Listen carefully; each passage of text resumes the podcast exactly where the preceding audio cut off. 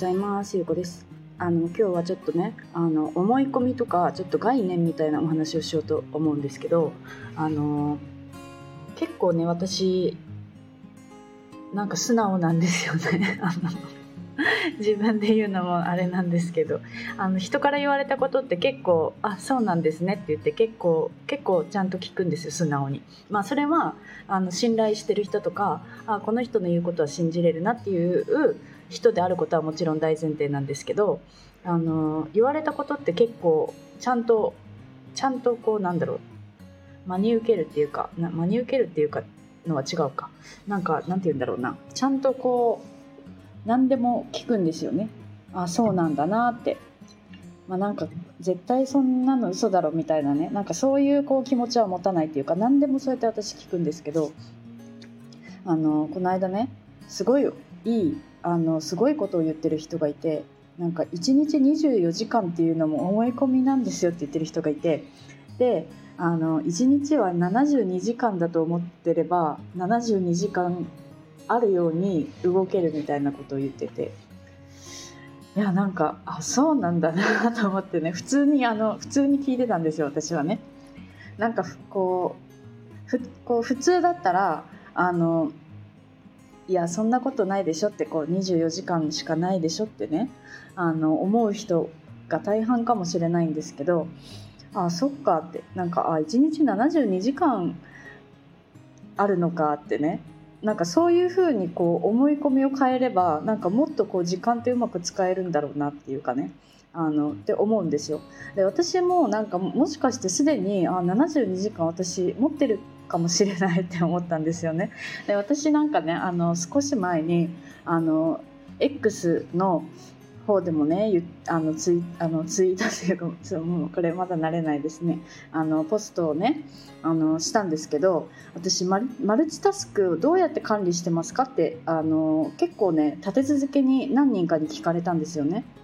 であの私もともとマルチタスクっていう概念自体いい持ってない人っていうか私はもう1個のことに集中したら1個のことしか考えられないしあの何個もね同時進行で何かをやるっていうのは考えられない人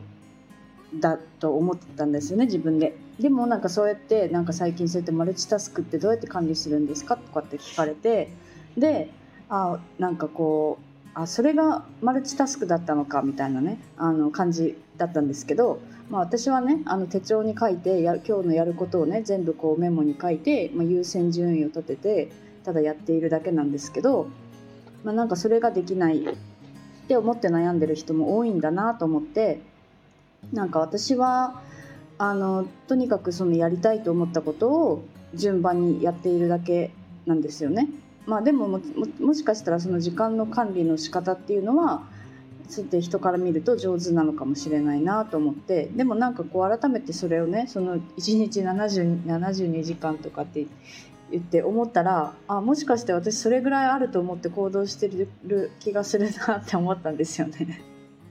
そうであの今もねあのよくよく考えたらあなんか同時進行して同時進行って私ね同時進行ってあの3個ぐらい同じことをあのいっぺんにこのじ同じ時間にやることだと思ってたんですよね。でそしたらなんかそのどうやら1日のうちにその3個ぐらいするのもあのマルチタスクに入るんだなと思って で、まあ、私1日毎日ね何をしてるかっていうと、まあ、音声配信をしてるじゃないですか。最近はまあ夜撮ってねあの朝に予約してるんですけど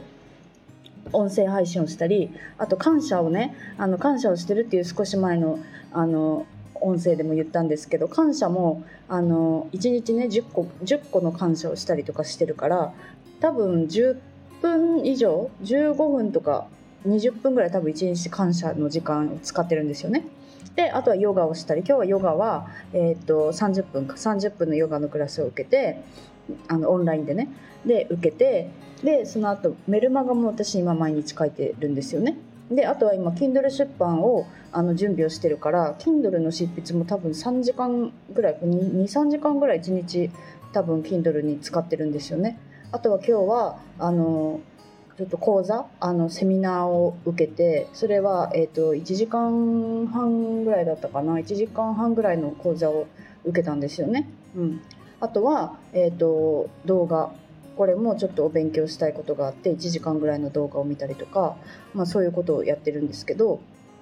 あとは、えーと、出版の今サポートをしているから、えーと聞かれた質問に対して答える。それはあの結構ねそのメールとかね DM とかでやり取りをしてるんですけどあの来たらいつでも返せるようには一応してるんですよね。私がサーフィンとか行ってる時以外はあの仕事中はね私は基本的にあのスマホとかパソコンをね常に見てるように見れるようにしてるから返信はすぐ返すっていうように心がけてるのでそれが一番最優先かな。あのメッセージを返すっていうのは最優先にしていてまあでもそうやって1日そのぐらいをやってるんですよね。まあ、でもなんかその音声配信ってこうやって大体5分とか10分ぐらいで終わるし別にその、ね、何かこう加工してるわけじゃないから私はもう撮ったらそのまんま一発で出すっていう感じでね、まあ、たまにそのちょっと間が長すぎるところはちょっとプチって切ったりとかをしてるけど、まあ、それぐらいなので、まあ、10分15分ぐらいで終わるしねうん、そんな感じなんですよ。なんかこのやりたいからやるっていう感じだからなんかそのなんだろうな。やらなきゃいけないっていうことを私多分一切してないんですよね今。だから多分できるのかなって思うんですけどうん。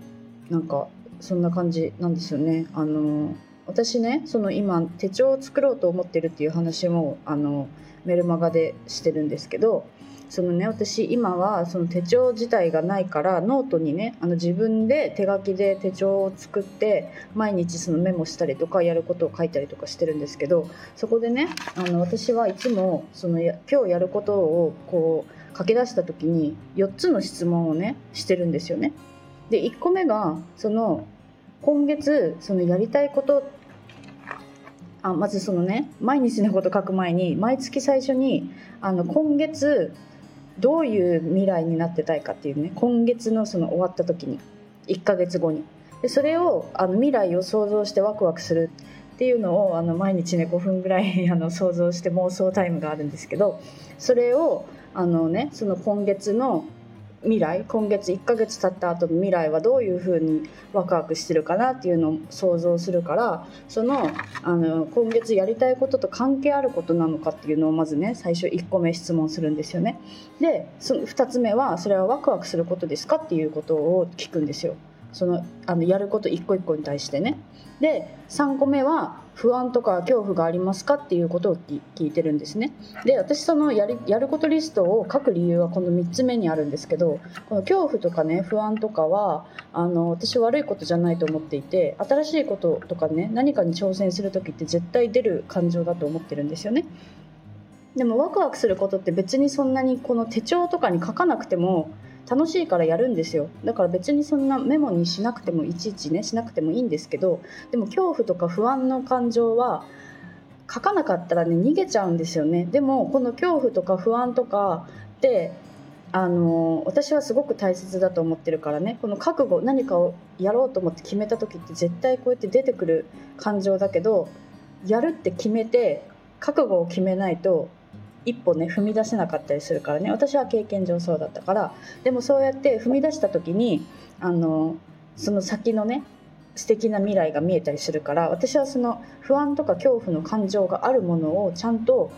ちゃんとやるちゃんとやるっていうかね、まあ、それは頑張るっていうことじゃないんですけどそのなんだろうな。やりたいことのために必要なものだと思ってるからあえてその恐怖とか不安があるかっていうのをねあの聞いてちゃんと不安があるものに進むっていうプロセスをね1個入れてるんですよね。で4つ目はその嫌なこととかやりたくないことがリストにないかであったらそれをねあの外すことはできないかとかねそういうことを考えてあのいつもやることを決めてるんですよね。そうでそれが私は多分ねあのマルチタスクって言われるあれなのかなって思うんですよね。うん